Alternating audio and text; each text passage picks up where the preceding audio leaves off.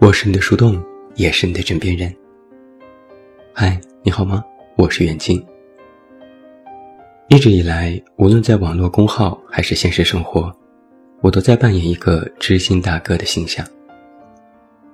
说的好听点，就要懂得很多道理；说的不好听，就是妥妥的鸡汤狗。但鸡汤狗也有好处，我非常善于开导人。这个特点不是培养的。应该是一个天赋。小的时候，我好像就比其他的孩子在思想上要早熟一点。长大后更是如此，写的文章多以讲道理为主，最会说的就是大道理。网络上成天也有人给我发各种各样的问题，什么奇葩的疑难杂症我都见过。在我的朋友圈子里，我也是劝人小能手。朋友遇到了什么问题，都爱找我讨论一番，然后我绞尽脑汁给出各种各样的建议。前几天，有个朋友找我倾诉，我苦口婆心劝了一堆，朋友连连致谢，免不了也要恭维我。他说：“你懂得真多呀，像你知道这么多的人，每天肯定都过得特别好吧？”我一愣，没接上话。反问他：“懂得多就一定过得好吗？”他说：“对呀，你可以自己劝自己呀，多开心。反正我们都觉得你面对任何问题都完全没问题。”我只能苦笑，可能是吧。但实际情况是，我不敢说我懂得有多少，但我肯定不是随时都开心的。换句话说。我不敢说我能处理任何问题，但有些问题，我的确是劝得了别人，劝不了自己。所谓医不自医，就是这个道理。相反，我最近有一个观念是，懂得越多越不开心。我把这个观点说与好友听，他们都不太理解。按常理讲，一个人懂得许多道理。能够用各种角度去解决和思考问题，面对生活不应该更加游刃有余吗？听起来符合逻辑，但在面对真实生活时，却没有想象中那般美好。有时，我其实也有点羡慕那些看起来不是懂很多的人。之前我一个初中同学从老家来北京玩，我请他吃饭，他很开心。觉得我能招待他已经是给足了面子。这个同学其实我们并不熟悉，给我的印象就是他从小学习不好，也没什么出息，安安稳稳混了个大学文凭，家人给找了一份稳定工作，结婚生子。总之，就是过着那种很多人都不愿意过的，一辈子就能望到头的生活。他其实自己也知道。可我聊起，他也哀叹：“我现在都不活自己了，就活老婆和孩子，每天忙着上班挣钱，想把孩子送到私立学校。”我说：“有个目标也挺好的。”他说：“不像你们在外打拼的懂得那么多。”我说：“也没有了，我们更苦逼，每天都不知道几点下班，哪像你们有老婆孩子热炕头。”他笑了一下，那倒也是，反正我现在其实也挺知足的。聊来聊去，最终也没有什么特别的共同语言。但我发现了一个特点，他真的如他所言，特别容易满足和开心。我还记得那天上的一道菜是大虾，他很高兴，说在老家就吃不到这么好吃的虾。我说：“那你多吃点不行我们再点一份。”他很客气：“那多谢你，让你见笑了。瞧瞧我这一副没有见过世面的样子。”我哈哈大笑：“哪有，只是生活环境不一样。”他说：“真的不一样。我来北京见了几个朋友才知道，你们的见识、言谈举止，和我们待在老家的就是不一样。我仔细观察了他的表情，他是在说真心话，并不是恭维或酸溜溜。我不知说什么，只能继续说菜，又给他夹了一个虾。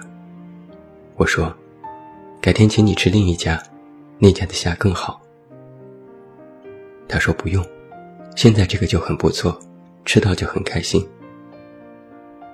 我感叹：“你真的好容易满足啊。”他说：“对呀，现在有的吃，能过活就应该知足，吃到的就是最好的。”不然吃着锅里的，看着锅外的，迟早会翻锅。我微微一愣，那一刻，我竟不知到底是他懂得多，还是我懂得多了。在电视剧《甄嬛传》里有这样一个小情节：浣碧见甄嬛和果郡王每天对诗，很羡慕，于是捧来一堆书，让甄嬛也教他识字读书。甄嬛略带担忧地说：“懂得太多，可能忧愁烦恼也会多上许多。一个人如果什么都不懂，只知道埋头耕耘自己的一亩三分地，倒也罢了。只体验当下的那种感官快感，吹过一阵风就觉得凉快，看到花开就觉得美丽，听到一首歌就觉得悦耳，爱上一个人就感觉欣喜。”而懂得多了之后，这种当下的快感就会开始打折。风吹后担心自己受凉，花开也会感叹花落，听歌也会莫名伤怀，去爱也会瞻前顾后。因为懂得多了，开始想得多，知道这件事不是唯一的快感这一个结果，还有其他各种各样的结果在等待着自己。因为提前预设出不同的结果，所以单一的快感体验就会被削弱。更重要的是，在懂得多的背后，还有比较的因素在。吹风凉快，冲个凉更好。花开美丽，钻石更金贵。听歌悦耳，演唱会更刺激。爱人心喜，还有更好的等着去爱。比较来比较去，渐渐就会滋生出各种各样的欲望。欲望使人前进，但欲望也能让人不快乐，因为你不是随时随地都能满足那些欲望。就像同学喜欢吃的那盘虾，如果不知道有更好的，觉得现在吃的这盘就是最好的。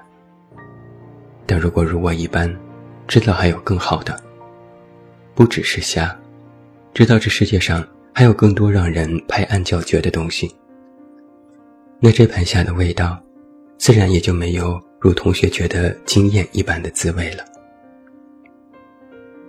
同学能因为一盘虾就很开心，而我却不能。懂得越多，我见的东西就越多。他开始像一把度量衡的尺子，时刻度量着周围世界的一切。渐渐就会发现，在这种接近道理偏执化和标准化的懂得里，快乐这件事就不足以让自己产生更多的兴趣了。心里的条条框框太多，想要得到快乐，反而会第一时间调动起这种“我懂”，然后去衡量这种快乐是否有副作用，能持续多久，是否真心快乐。如果快乐后又不开心，又该怎么办？于是就会变得瞻前顾后，犹豫不决。但快乐只是一瞬，一眨眼就过去了。不得不说，这的确让人沮丧。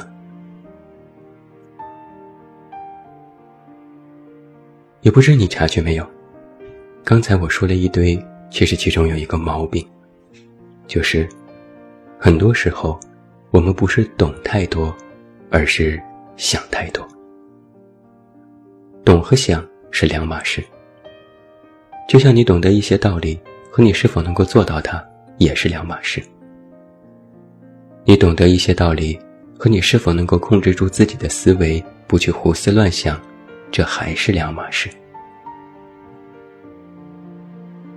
心理学上认为，人的一大部分快乐来自于刺激，是源自对于陌生世界的探索，以及遇到某些人事给自己带来的感官享受。快乐的一大部分来自于成就感和满足感。而如果想太多，也见过太多之后，这种满足和成就的体验就会大大降低，于是也就没那么开心了。那些想太多的人，心思过于敏感的人，就非常容易不快乐。这就让我想起了一句老话：“傻人有傻福。”这里的傻不是蠢，而是不想太多；这里的福不是福气。而是快乐。一个看起来头脑简单的人，做事可能比较单调，但也许他很快乐。一个看起来心思缜密的人，虽然凡事妥当处理，但说真的，快乐这件事，他并不是能够轻易得到的。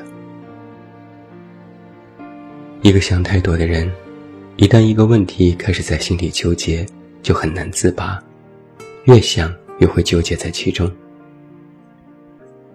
虽然他可能也懂得许多解脱的道理，但就是没有办法让自己顺顺利利排遣，愈发会出现情绪波动。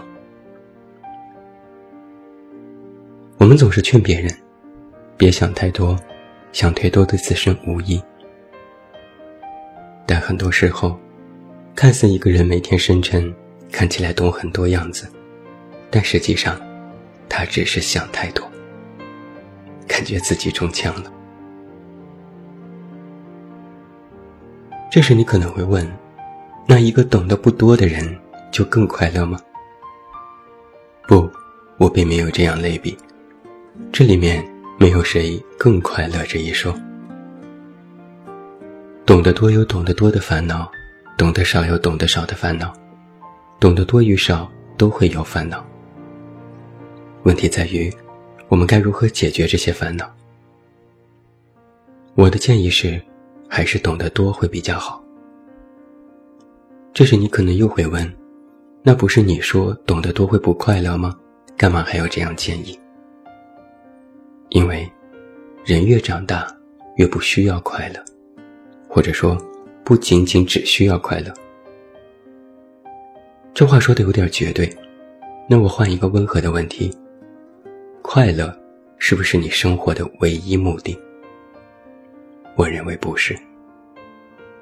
如果你说你活着只为开心，什么都不为，那么你大可不必烦恼，你只需要每天让自己活得开开心心就好了。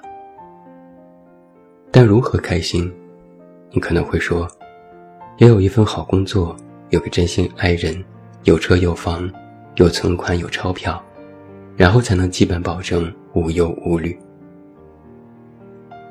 看到没有，成年人的快乐需要非常多的物质和精神双重满足才可以。所以，要解决如何快乐的问题，首先要解决你的生活问题。然而，生活可不是一点点物质就可以开心的，也不是有钱了就一定快乐。我们要面对各种各样的生活问题。有些问题甚至从来没有想象过，但它就那么突如其来的发生了。这时，要解决这些棘手的问题，无知无觉可能帮不上什么忙，就需要你多懂一些。懂得多，或许快乐会减少，但懂得多会让你明理。明理，在我看来，要比快乐更加重要。